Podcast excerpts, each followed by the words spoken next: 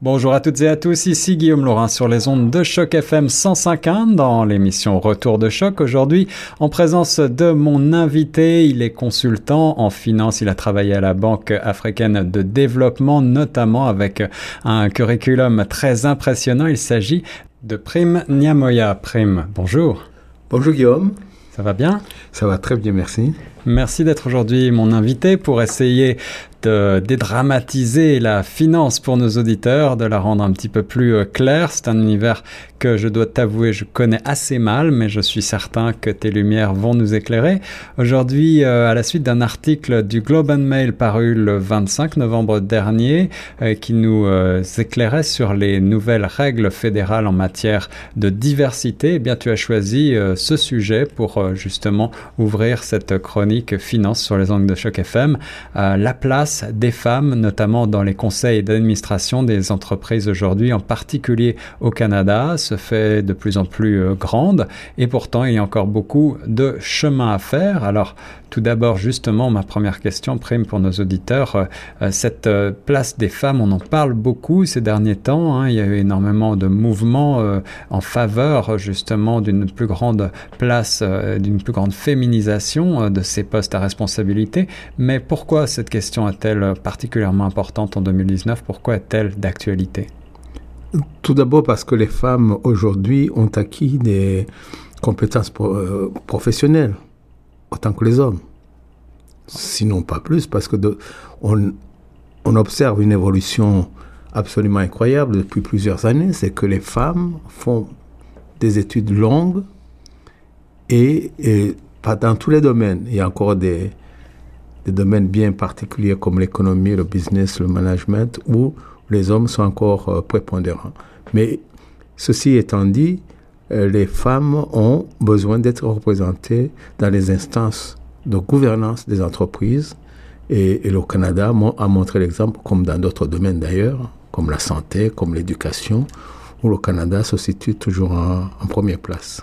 Alors en effet, ces nouvelles règles fédérales, je le disais, euh, tendent à nous euh, ouvrir sur davantage de diversité et euh, on parle de féminisation, mais on parle également de critères qui est d'appartenance d'origine ou alors même d'appartenance à des, groupes minoritaires, voire à des groupes tels que le handicap ou les autochtones quels sont les freins encore existants aujourd'hui à davantage de féminisation et davantage d'ouverture vers ces groupes minoritaires, d'après toi?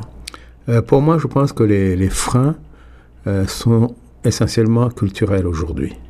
Parce qu'il faut briser la barrière euh, de, culturelle qui a prévalu pendant longtemps, qui a toujours donné la première place aux hommes. Et maintenant qu'il y a changement et aux minorités. Et aux minorités. Et, ceci est en train de changer. Ceci ne va pas se faire sans, sans résistance. Comme tout changement euh, dans la société, il y a toujours eu, il y aura toujours des résistances. Et, mais je pense que euh, le Canada s'achemine dans une bonne, euh, bonne perspective. Parce que les femmes, les minorités doivent être représentées.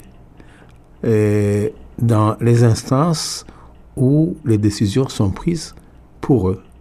Alors c'est le cas déjà, on le sait, au sein du gouvernement euh, de Justin Trudeau. Le, gouvernement euh, précédent était déjà parfaitement paritaire, celui-ci l'est également. Euh, pourquoi est-ce que dans la finance, d'après toi, le regard féminin, le style de management féminin peut-il avoir un, apport positif pour les entreprises? Tout d'abord parce que la présence des femmes dans les conseils d'administration des entreprises peut amener à, prendre des décisions plus équilibrées. Parce que finalement, les femmes représentent plus de la moitié de la population. Donc elles sont concernées au, premier chef. Absolument. Donc par conséquent, je pense que toute décision qui ne se ferait pas sans leur regard serait tronquée partiellement. Donc, euh, le rapport me paraît fondamental.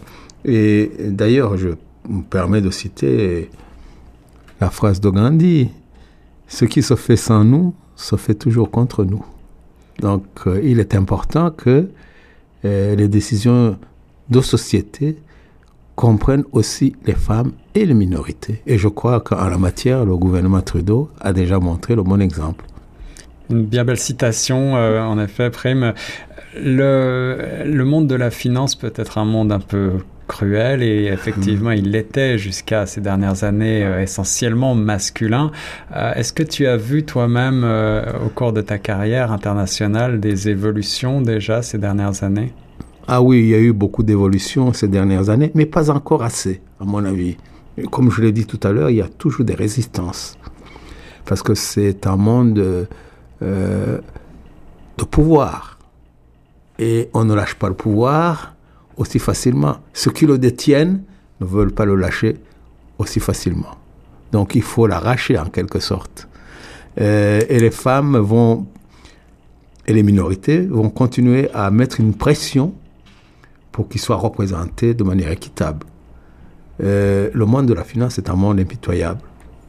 Et le monde du capitalisme d'ailleurs en général. Et on aura l'occasion, j'espère, d'y revenir avec toi, Prime Niamoya, pour euh, Choc FM 105.1, une nouvelle chronique consacrée à ce monde impitoyable mais passionnant de la finance, avec aujourd'hui donc pour thème la place des femmes et des minorités, de plus en plus importante, notamment dans les conseils d'administration. On se retrouve très vite sur les ondes de Choc FM 105.1. Merci Guillaume.